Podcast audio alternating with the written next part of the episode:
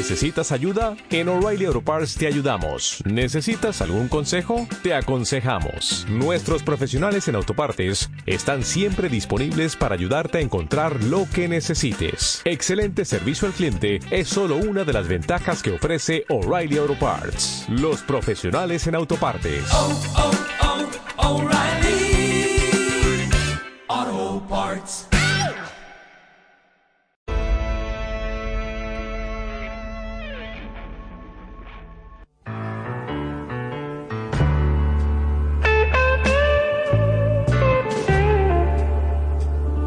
CMM Radio.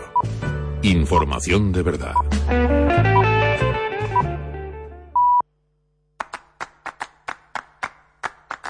Tiempo de Toros con José Miguel Martín de Blas. Aquí estoy, buenas noches. Nos estamos quitando el turrón como podemos. Bienvenidos, es Tiempo de Toros en la radio. Y hoy queremos recordar una de las entrevistas más impactantes, más fuertes de toda la temporada. Ocurría en enero. Y por estos micrófonos de Tiempo de Toros pasaba un torero que había estado a punto de perder la vida. Un gravísimo percance tres meses antes en Zaragoza. Estoy hablando de Mariano de la Viña. Mariano de la Viña, banderillero de la cuadrilla de Enrique Ponce. Nos atendió, estuvo aquí, en tiempo de toros, a finales de enero. Y esto es lo que nos salió.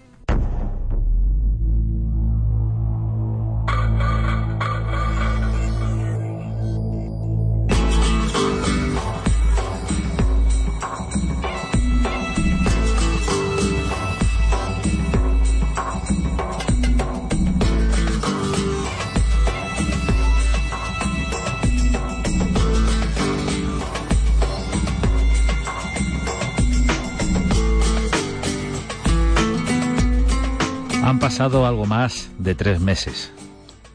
Y hoy, en este último programa de enero de 2020, en tiempo de toros, queremos acercarnos a un torero.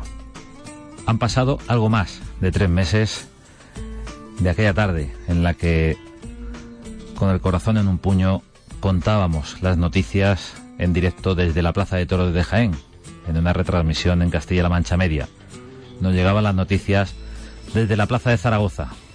Noticias que fuimos siguiendo minuto a minuto y con el convencimiento de que las manos de un mago iban a obrar un nuevo milagro. El doctor Valcarreres en Zaragoza salvaba la vida de Mariano de la Viña. Mariano, buenas noches. Buenas noches. ¿Cómo estás? Pues bien, pues gracias a, a, como ha dicho, a esa eminencia como es don Carlos Valcarreres y, y a Dios, pues, pues estamos aquí todavía contándolo. Han pasado tres meses y, y algunas semanas. Eh, ¿Cómo está tu cuerpo? ¿Cómo está tu cabeza? ¿Cómo está el torero y cómo está el hombre? Sí, pues, pues empezamos por el cuerpo. El cuerpo está hecho un desastre, porque vamos, porque bueno la, gran operación y aquello pues quedan todavía secuelas y, y, el cuerpo está ahí está todavía curándose el cuerpo va a tener un proceso de cura que va a tardar meses yo espero que sean meses que no llegue un año. Pero bueno la, la mente está muy bien la ilusión y las ganas de, de ponerme bien y de tirar para adelante pues están intactas y yo diría que más todavía. Y, y las ganas sobre todo de, de ilusión de otra vez de, de vestirme de, de torero no y de volver al ruedo hacer lo que he hecho toda mi vida. Y no, pues no queda nada más que trabajo, queda un duro periodo de, rehabilitación, de, sacrificio y, de seguir una pauta que me están man, mandando los, los, doctores, tanto Carlos Valcarreres como aquí en Albacete Pascual Masecosa y los rehabilitadores, y a base de trabajar y echarle ganas y de salir de esta. Se podría decir que, que todo transcurre en cuestión de segundos, lo que ocurre en el ruedo, eh, cuando te coge ese toro, cuando te hiere, y luego parece que los segundos son eternos. A partir de ahí, eh, Mariano, eh, la recuperación ahora tiene que ser lenta sí o sí. Sí, porque en esos momentos que me coge el toro, que yo como he dicho en otras ocasiones, no, no recuerdo de, de aquel lance, no recuerdo nada, no he querido ver nada tampoco en vídeo porque, bueno, los hay como no. Y bueno, lo que he hablado cuando estuvo Enrique viéndome allí en, en la clínica, hablando pues, como amigos y como toreros, pues que fue un lance, fue, el toro me arrolló, fue un lance de los que hay tantos que nunca pasa nada, pues esa vez me arrolló y luego me, prendió en el suelo con esa hazaña. Y, y bueno, pues lo que sí queda es eso, una larga recuperación, va a ser dura porque está muy afectado lo del nervio ciático que todavía no sabemos si está solamente contusionado o pudiera estar roto porque hay una contusión muy grande atrás, una inflamación que por donde va el nervio que no se deja ver. Pero bueno, yo confío que, que todo vaya bien, como he dicho, y que, la recuperación a base de, ganas y de coraje puede sacarlo adelante. Los primeros momentos fueron angustiosos en la plaza, se vivieron con, con pánico real porque eh, la acogida fue tremenda. Y luego llega la espera, la tensa espera. Luego entiendo que has conocido pues detalle de lo que ocurrió en la enfermería, de cómo llega incluso otro compañero, en este caso un matador de toros, herido, Miguel Ángel Pereira, y debido a la gravedad de, de las heridas de Mariano de la Viña, pues continúan con Mariano de la Viña, eh, los médicos. Sí, sí, la verdad es que don Carlos Valcarrere, pues aparte de ser una eminencia, una gran persona, ¿no? Porque yo ya cuando ya me desperté en la UCI a los siete días, pues bueno, estaba allí mi mujer, estuvimos hablando, yo le dije a mi mujer, digo, ¿ya pasaba algo, no? Dice, sí, claro, digo, que me, me cogió ayer un toro, le dije yo, dice, ayer, dice, llevas, llevas una semana aquí en la UCI. Entonces ya tuve un poco consciente de, de la gravedad que, había sido aquello, ¿no? Sin, sin saber nada todavía. Entonces, como te digo, Carlos Valcarrere fue, venía todos los días y, y, bueno, se sentaba allí conmigo y hablábamos de todo y, y me contó porque mi primero me preguntó que si quería saber detalles de, de lo que había ocurrido, de la operación, de todo. Y yo le dije que sí, que, a mí no me daba ninguna cosa y aparte quería saberlo. Y me dijo que, bueno, que en un primer momento pues llegué allí un estado ya prácticamente muerto y tuvieron que, que, que embolizarme, abrirme por delante para coger las venas que bajan de la cabeza para poder, para poder embolizar y, y bueno, pues que la verdad es que tuvo, tuvo una operación bastante, bastante complicada. Y también hablando luego con Miguel Ángel, que llegó y, vio cómo estaba el tema y con la cornada que llevaba él, que también era una cornada grave, pues él dijo, no, no, seguir con, con Mariano, que, que yo estoy bien, que puedo aguantar aquí de sobra. Es un detalle por, por su parte también lo que pasó en Zaragoza en ese 13 de octubre en la enfermería y en los días posteriores. Me imagino que habrás tenido pues eh, la versión de cada uno de los tuyos, de los que están cerca de ti, Mariano, y te habrán reconstruido de alguna forma todos aquellos momentos y, y cómo, cómo se vivió. Hablaba de que el doctor Valcarres te explicó punto por punto todo lo que, todo lo que pasó, todo lo que, todo lo, lo que te hizo. Yo estoy convencido de que los toreros, a medida que, que os enfrentáis a, percances, eh, adquirís conocimientos eh, absolutos de medicina. Bueno, la verdad es que algo se te queda ya, ¿eh? porque después de tanto tiempo y don Carlos ahí todos los días venía a hacerme las curas, me iba explicando por qué pasaba esto y por qué lo otro no, digamos, ¿no? Entonces, pues claro, se te quedan cosas que, que bueno, pues no tiene ni idea de medicina, pero bueno, va aprendiendo cosas, va aprendiendo palabras, tecnicismos de ellos y, y al final pues algo se sabe, ¿no? Uh -huh. Claro, hay que, hay que aprender siempre. El saber no ocupa lugar. En cualquier caso, las heridas eh, todavía también están en proceso de, de, de esa última curación, ¿no? Sí, sí, sí, va todo relacionado. O sea que yo estoy abierto desde la ingle hasta la barriga porque cuando me embolizó las venas de, que bajan de la cabeza, pues me tuvo que abrir de la cornada adelante hasta arriba. Tuvo que separar los intestinos, digamos, a un lado, coger las venas y con un aparato que me explicó que lo inventó su padre ya en, y que lo utilizó en la cornada de tan grave que tuvo Jaime Hostos, entonces me lo puso a mí. Me lo puso a mí, me embolizó esas dos venas, las unió con las femorales para que hubiera un riego continuo y no, no y dejara de sangrar sobre todo por la parte de atrás, que es donde perdía toda, toda la sangre. Y, y bueno, pues gracias a ese invento de su padre, pues fíjate, en estos años pues todavía funciona. Incluso me, me contó que me hizo un torniquete a la altura de, del pecho con una con una polea de, de un camionero, de un camionero que, que transporta mercancía, pues que lo tenía él allí porque en su momento creyó que podía ser útil, pues allí lo tenía y me hizo una polea en el pecho para, para digamos, hacer un torniquete para también cortar esa, esa hemorragia.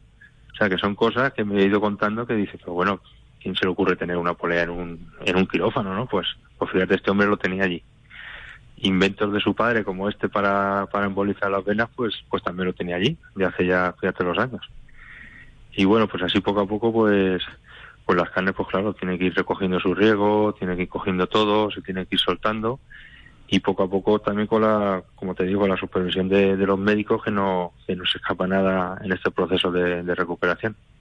Bueno, es realmente estremecedor recordar aquel momento. Ahora vamos a hablar de otras cosas con Mariano de la Viña, con uno de los nuestros, pero nos sitúa ante una ah, intervención realmente extraordinaria del doctor Valcarreras y de todo su equipo, eh, porque tuvieron que atender diferentes frentes. ¿Cuál era el, cuál era la cornada eh, más grave? ¿Cuál es el, el punto central en el que ellos eh, tuvieron que, poner todo su empeño? Sí, pues según me ha contado es el tema de la cornada más grave es detrás, ¿no? Porque detrás destrozó todo.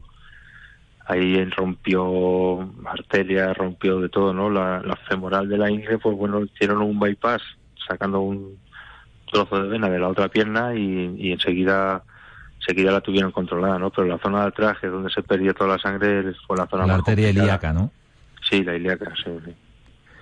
Sí, entonces ahí fue lo más lo más complicado, ¿no? Hasta que ya tuvieron todo eso controlado y claro, pues luego tuvimos que seguir la operación porque es que estuvieron, como me contaron, des- desde que me cogió el toro hasta las tres y media de la mañana operándome y teniéndome, digamos, te- manteniéndome vivo de alguna manera. Esa era la gran, la gran pelea, la gran lucha, mantener con vida a, a Mariano de la Sí, Viña. porque- Sí. sí, también durante la operación, porque como yo me quedé inconsciente con el golpe del toro, el primer golpe que recibí, dice que durante la operación me desperté. Me desperté cuando me estaban operando y yo les dije, digo, bueno, ¿qué, qué pasa, no? Entonces enseguida enseguida me durmieron, claro. Pero eso me dijo don Carlos que, que fue una buena señal de, de que yo me despertase y recobrara el conocimiento en ese momento.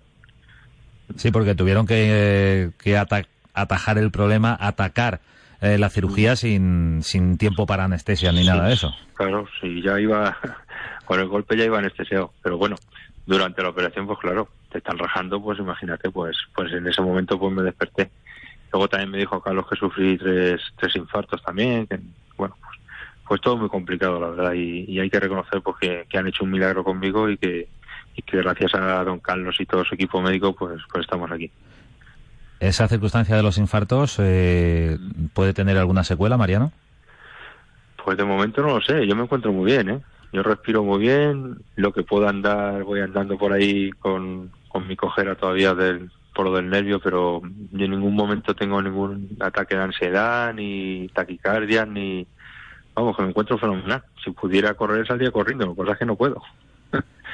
Hay una circunstancia, un, detalle eh, de, de esa tarde, de esa noche tan larga, que además eh, eh, nos llegó esa noticia cuando todavía estábamos en, en Jaén, en esa retransmisión, en la que íbamos contando prácticamente minuto a minuto las noticias que, que, que se podían contar y, y que se estaban produciendo en Zaragoza. Estábamos muy pendientes, pero cuando nos llega la noticia del traslado desde la enfermería de la Plaza de Zaragoza a, a la clínica, eh, te voy a confesar, Mariano, que eso fue un alivio, porque la reflexión inmediata que, que yo hice fue que, que si el doctor Valcarreres eh, decidía eso es que tenía la situación controlada, de alguna manera, aunque hubiera que seguir Sí. interviniendo.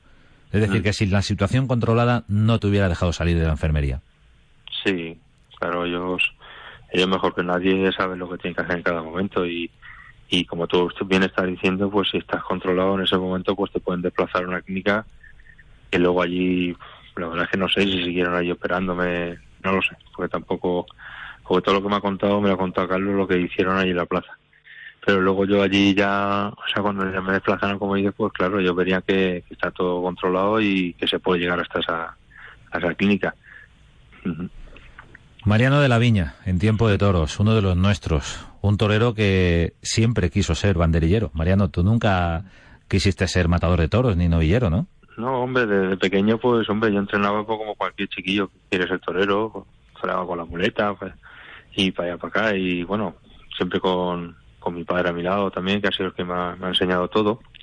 Y, y entonces ya hubo un momento mi padre me dijo, bueno, pues, tanto estás empeñado en que torear, y porque mi padre quería que estudiase, y estaba estudiando, dice, pues mira, ya que está tu primo un poco más adelantado que tú, por decirlo así, para que me entiendan, dice, pues mira, cuando toreé tu primo Rafael algún festival que mataba algún becerro, pues tú te vistes ahí de, corto de banderillero y sales y le pones un par de banderillas y, vas conociendo un poco este mundo más, más digamos que vas cogiendo más oficio. Y entonces, pues bueno, pues empecé así, luego empecé toreando con los de la escuela taurina de también de banderillero y la verdad es que, que muy contento, ¿no? Porque en mi casa había mi padre que salía a torear, que volvía, luego te contaba lo que había pasado y, y la ilusión mía pues era, era ser banderillero de toros. Y vaya, si lo eres. Sí, sí, y gracias a Dios pues, pues mira, empecé y poco a poco su- se fueron saliendo las cosas y, y bueno, pues hasta, hasta que he llegado hasta aquí. ¿Qué papel ha jugado Enrique Ponce en, en tu carrera? Pues todo. Enrique Ponce, mi carrera eh, lo es todo, ¿no? Hablar de mí y es, paralelamente, es hablar de, la carrera de Enrique Ponce, ¿no? Porque empecé con él desde, desde novillero con caballos. Ya era figura de los, de los novilleros, pero nos conocimos en Madrid también por otra circunstancia de que yo me rompí una pierna, que me atropelló un coche. Él venía de, de una voltereta de, de un novillo que le, que le había dado y traía un, el escafoides, una fisura en el escafoides y en aquel año 89 nos conocimos en la clínica en Madrid del doctor Guillén. Luego yo ya cuando ya empecé a torear, pues Juan Ruiz Palomares, que era su apoderado, él me llamó, llamó a mi casa, porque antes no había no había móviles, pero llamó a casa, habló con mi padre y dijo que si, que si quería torear con Enrique y yo pues encantado, ¿no?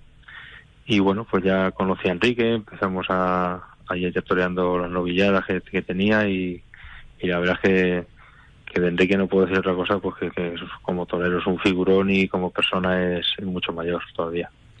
Toda una vida. Eh, ¿Se puede entender y se puede eh, Mm. comprender lo que quiere el matador sin, sin necesidad de que te mire?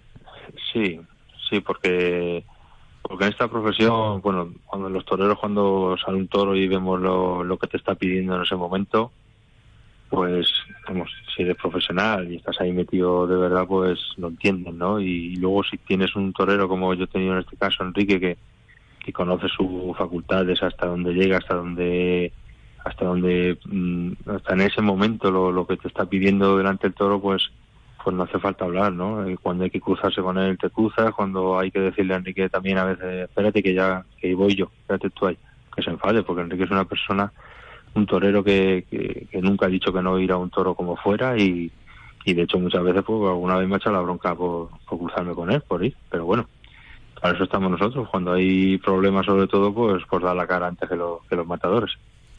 Pero con él así toda la vida una trayectoria pues pues muy bonita no también hemos sufrido mucho cuando no salen las cosas y, y te afectan y, y te pesan no pero bueno eso lo compensa luego pues con, con tardes de triunfo y, y de alegría y de, y de ver que, que la cosa pues pues tira para adelante y uno va consiguiendo ser lo que ha soñado en su vida ser figura de toreo Torear en todas las plazas, eh, eh, sentir ese calor del público. ¿Cómo has sentido tú la, la reacción de, de tus compañeros, de, de los aficionados, de la gente que a lo mejor no, no está cerca del, del toreo, de la tauromaquia, pero que, que te conoce y, sabe lo que pasó en Zaragoza? No, pues ha sido tremendo, ¿eh? Sobre todo, una de las cosas que más me impactó allí, en, que me han contado allí cuando me cogió el toro en Zaragoza, fue la cantidad de gente que bajó a, a la enfermería a donar sangre. Por lo visto fue tremendo aquello, la, claro, se vivió esos momentos allí tan trágicos y la gente fue consciente y bajó muchísima, muchísima gente a, a tratar de donar sangre para, para mí. Y eso ha sido un, un detalle. Vamos, de, de la afición de allí de, de Zaragoza que bueno que, eso no se puede olvidar nunca y luego pues el resto la verdad es que ha sido un vuelco total no me ha llamado todo el mundo todos los compañeros preocupados y ha llamado gente de toda Sudamérica también bueno, y de aquí de Albacete, pues, pues imagínate, to- to- todos los amigos que tienes por ahí, voy por la calle, ahora que voy por la calle, pues me ven y me Ahora va, paran, va quieren muy despacito. ¿no? Va muy despacito por la calle. Sí, ahora me pilla cualquiera. Pero es muy bonito, ver un bonito ese reconocimiento a la gente y porque uno durante tu vida pues estás aquí, vas, vienes, eh, bueno, sí, hay gente que, que en alguna corrida te ha visto y te dice, oye, ¿qué tal? Muy bien el otro día o hay que ver otro día cómo salió, que no no pudo ser las cosas y tal, pero ahora en estos momentos que son duros de, vivir y, estar ahí, pues, pues notas ese cariño de la gente que gente que te para, como te digo, que, no los has visto nunca en la vida, pero que sabes quién eres y se preocupan por ti. Pues eso la verdad es que, es muy bonito y que, es de agradecer eh, a todo el mundo. Estamos hablando con Mariano de la Viña, hablando de su presente, de lo que pasó también en Zaragoza. De alguna forma, lo que pasó en Zaragoza nos vuelve a, a poner sobre el tapete, Mariano, la realidad del toro. La realidad eh, durísima y grandiosa de esa posibilidad de que, de que un torero pueda morir en los pitones de un toro. Se puede entender mucho mejor así el por qué, aunque no haya triunfo, incluso en tardes eh, malas, los toreros os den la enhorabuena cuando os vais a pie de la plaza, ¿no? Sí, eso siempre, porque como dices, bueno, el riesgo está ahí, el toro sale para... El toro es un animal que sale para cogerte porque te ataca. Lo que pasa es que, bueno, los toreros tenemos la habilidad de burlarlo, burlarlo, burlarlo, o sea, perdona, y encima, pues algunos crean arte con él, ¿no? Y la gente se divierte. Pero el toro cuando sale a una plaza es un animal bravo que te ataca y su cometido es cogerte y en este caso conmigo pues se puede destrozarte. O sea que el animal pues nosotros lo queremos, lo respetamos y, y- y lo amamos en cierto cierto modo, ¿no? Lo, lo que pasa que, que somos conscientes de- del peligro que tiene. ¿Tú le tienes algún tipo de, de rencor a ese toro? No, no, la verdad es que no, porque como te he dicho antes, pues fue un lance, ¿no? Yo salía para el toro como tantas tardes y bueno, fue un lance que esa vez pues el toro me arrolló, ni que fuera fallo mío, ni acierto de él, ni al revés, y bueno, pues me arrolló con, la mala suerte pues que hizo por mí y el toro se ensañó conmigo y, me produjo lo, me produjo lo que me hizo, ¿no? Pero rincón ninguno, y al revés, yo al toro le estaré siempre agradecido y, y bueno, pues lo defenderé siempre por donde vaya, ¿no? El animal es un animal, es, es lo que es, es sabemos cómo es, lo, somos conscientes de lo que pueden llegar a hacer y, y bueno, vivimos con eso, es nuestra vida, ¿no? Y, y el que no lo entiende así, pues bueno, como no se pone delante, pues hay veces que no, hay gente por ahí que habla cosas y estas cosas no las puede entender. Eso se aprende pronto, ¿no? Cuando uno se pone el traje de luces, Sí. ese respeto al toro. Eso se aprende desde la primera becerra. Cuando vas al campo y te pones delante una becerra y te pega dos cocorrones, y dices, joder, que esto no, esto no es tan fácil como parecía. Desde ese momento se aprende, ¿no? Y ya, pues, como cuando vas subiendo de volumen, de animales, de todo, pues, ese respeto y, y ese, ese tramo que hay ahí cuando un toro te mira y tú lo miras y te vas a por él y viene a por ti, pues, esas sensaciones de, de poder un animal contra otro, ¿sabes? Metiéndonos nosotros como animales racionales también, pero bueno, ahí hay una, ahí hay una lucha que hay un sentimiento que, que el toro lo capta también. Cuando te enfrentas a un toro y, y lo estás pudiendo, pues el animal también lo nota. Y, al revés igual, cuando él nota que te puede, pues, pues se viene más arriba todavía. Entonces ahí creas ese, ese vínculo que hay y esa sensación tan bonita que es, que es de llegar a torear un toro y crear pues esto tan bonito que estamos hablando, llegar a torear, llegar a emocionar a la gente que, es- que está arriba viendo. Normalmente el, el banderillero, el lidiador, eh, actúa en función del toro y sobre todo en función de su matador. ¿Cuál es eh, el primer mandamiento, si se pudiera decir, primer y único mandamiento de, de tu oficio, de lo que tú haces, Mariano, delante del toro? ¿Qué es lo que siempre procuras hacer bien? Bueno, lo primero, cuando sale el toro y normalmente lo paran los matadores, tú te fijas en el comportamiento que está teniendo. Entonces, pues si, si el animal por alguna razón pues no, no llega a investir, no llega a tener ese recorrido que tiene que tener para que se desplace por los trastos y llegue hasta el final, pues pues tú tratas de, de- ver al toro como es y de, ese, de, esos defectos que, que, pudiera tener, pues tratar de, de ir corrigiéndolos de alargarle las embestidas, de, de apretarle donde hay que apretarle para que el toro al final se someta y tú quieras que vaya por donde quieres que, que por, por donde debe de ir, ¿no? Por la, normalmente los toros cuando mejor embisten es por abajo. Es un toro toro bronco, un toro que sale al ruedo entero, pues hay que hay que hacerle daño abajo, que tratar de que humille y que vaya rompiendo por abajo. Y luego son muchos son muchos matices porque cada toro es diferente, luego durante la lidia los toros cambian mucho, sobre todo el tercio de varas es, tan importante por eso, porque un toro muchos salen al ruedo con los capotes no, no se dejan torear por, por como son ellos así, y luego a raíz del, del puyazo pues el toro ya se asienta, y ese es un momento, la lidia de los banderilleros en, en el tercio de banderillas es clave, ¿no? Cuando el toro ya se empieza a descongestionar, empieza a decirte cómo es más y entonces ahí en ese momento es clave de, de- o de mimarlo, porque hay toros que también hay que mimarlos mucho y llevarlos muy despacito y a una altura sin hacerles daño, o al revés, de tratar de someterlos por abajo para que sigan sigan el lance por abajo y, y acompañen ese capotazo para que luego cuando el matador les ponga la muleta siga el mismo, mismo trayecto. Y enseñárselo al matador. Que, él, Claro. que él vea la verdadera embestida del toro. Sí, sí, sí. Estamos hablando con Mariano de la Viña. Mariano, es un lujo, es un placer, es una gran alegría poder eh, charlar contigo de toros, de lo que pasó en Zaragoza. Por cierto, ahora ya tienes dos cumpleaños, Sí. ¿no? Sí, Uno el 12 de octubre y otro el día 13. Oye, otro día 13. Lo bueno que voy a hacer como los gitanos, pues, pues los dos días seguidos de fiesta. Eso vamos a ver. Es una, una fecha, bueno, pues eh, al fin y al cabo, eh, Sí, sí, una sí. fecha para celebrar. Sí, la verdad es que sí, por, por todo lo que hemos hablado, pues le volvían a hacer el día 13, gracias a, al doctor Valcarreres y a todo su equipo y, y a Dios que está arriba, pues pues ahora tenemos dos, dos días de, de cumpleaños. Mariano de la Viña, uno de los nuestros, uno de los mejores banderilleros de toros, eh, lidiadores con el capote.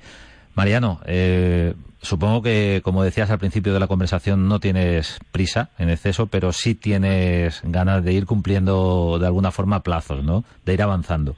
Sí, esto ahora mismo es una carrera, digamos, de, metas o de obstáculos y hay que ir saltándolo poco a poco y tratando de conseguir cada día un poquito más, que, que yo vaya viendo que esto evoluciona, que esto, que esto va para adelante, que ya me han dicho los médicos que, que sin prisa, que esto va a ser lento y, y a base de trabajo, pero vamos, por mi parte no va a ser, porque yo gracias a Dios pues llevo, llevo entrenando desde, desde que podía andar prácticamente corriendo y entrenando y cada día pues tratando de perfeccionar un poco y por mi parte no va a ser. La, la ilusión y las ganas de, de volver a sentirme torero y de poder pisar otra vez un, un ruedo con, con mi matador pues eso va a ser un aliciente fuerte y que ya lo es. Y tratar de, de cada día pues de, de superarme y de luchar y de trabajar para, para estar ahí ¿Has cogido ya el capote? no, todavía no lo he cogido. Bueno, lo miento, el otro día cogí uno, pero es que como no todavía no tengo equilibrio, pues, pues lo cogí a una mano, como los toreros antiguos, ¿sabes? Pe- Pero lo cogiste Sí, sí. no de salón, ¿no? Sí, claro, bueno, lo cogí de, estaba ahí en casa y lo tenía allí, lo, lo cogí, lo abrí un poco, pero claro, es que todavía me, me cuesta mantenerme un poco derecho, ¿no? Pero bueno, lo abrí un poquito por allí a ver cómo volaba aquello. ¿Y qué te dice tu torero? ¿Qué dice el matador? Nada, Enrique, lo primero, como no, como, como fue también, me dijo que, que sin prisa, que, que me recupere, que, que aquí tiene su casa para, para cuando yo pueda y que lo primero es recuperarme bien y, y estar a- al 100%. Que me va a esperar el, el tiempo que haga falta, que no hay problema por eso. Mariano de la Viña volvió a nacer en ese coso de la misericordia en Zaragoza ese 13 de octubre de 2019, una cogida eh, gravísima con varias cornadas y con el mundo del toro en vilo por eh, si salvaba o no salvaba la vida, la salvó finalmente Mariano de la Viña. Ahora queda todo ese proceso de recuperación. De alguna forma lo peor ya ha pasado, pero lo más lento eh, estamos en ese proceso. Así que como los toreros no tenéis prisa, Nada. hay que, ir- más hay que hacerlo mejor. despacio, hay que hacer las cosas despacio. Sí, sí. Sí. Te deseamos, eh, Mariano, una recuperación buena, que, que consigas ese sueño de volver al toro, porque en el fondo es lo que estimula también tu recuperación. Sí, la, lo que te he dicho, la ilusión y las ganas por, por volver a estar ahí y lo que me va a mantener todos los días y, y a trabajar. Si es que no, no nos queda otra ahora mismo que, que ir viendo el cuerpo cómo evoluciona poco a poco y donde se le pueda exigir más, apretar más y donde no, pues si hay que ir más despacio, pues más despacio. Mariano de la Viña, torero, muchísimas gracias por estar en este tiempo de toros. Muchísimas gracias a vosotros. Eh.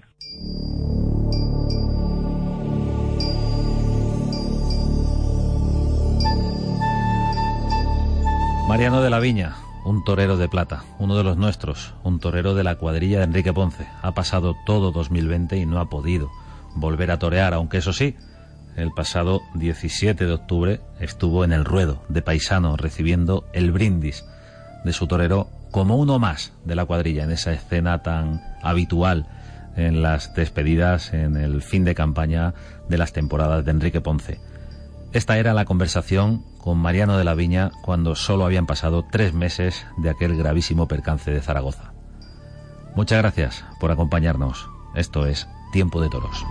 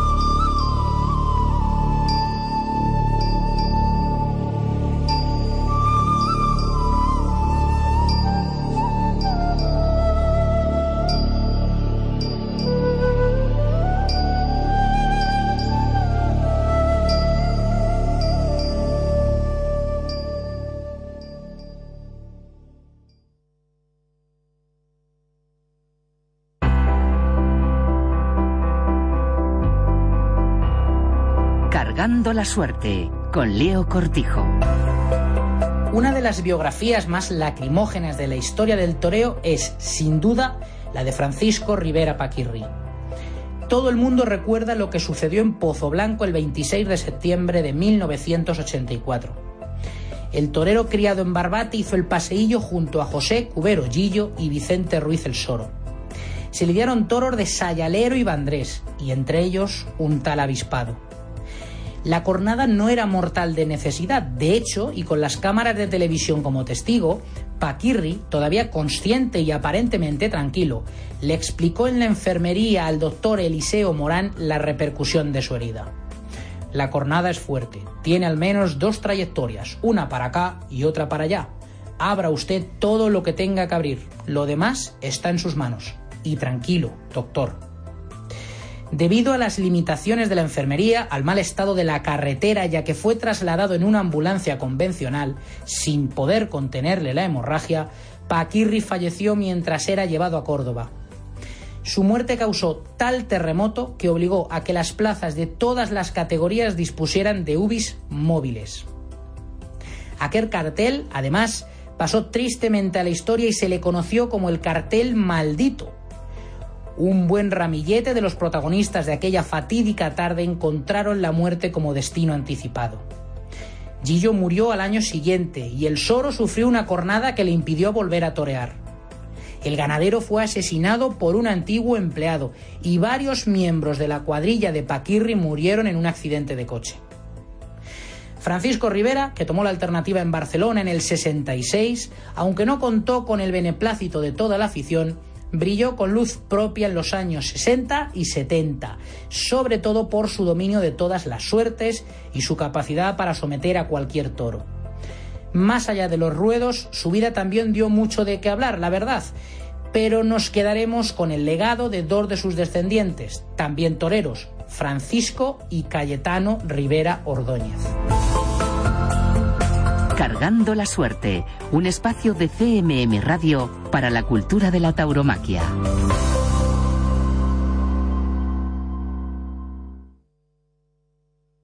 Estás escuchando CMM Radio.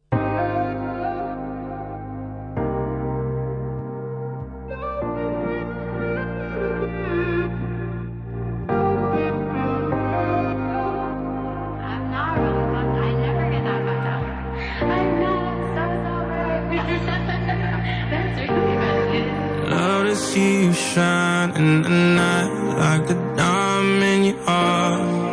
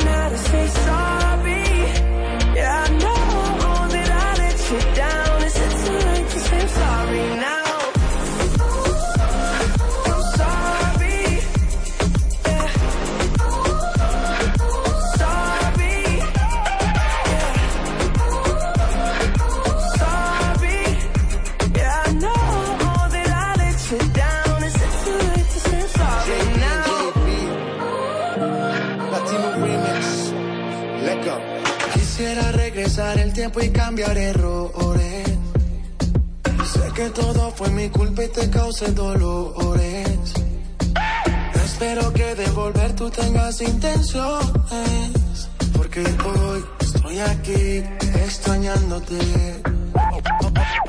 Ok, tú por mí morías más. No solo física, había química. Yo te llamaba y no querías contestar. Sé que fui tonto y no te supe valorar. Entiende mi estilo de vida. Por favor, comprender que esto no pasó de repente. Si está en mi mano, no lo dejo a la suerte. Solo espero que me perdones. Nena, tengo tantas ganas de amarte.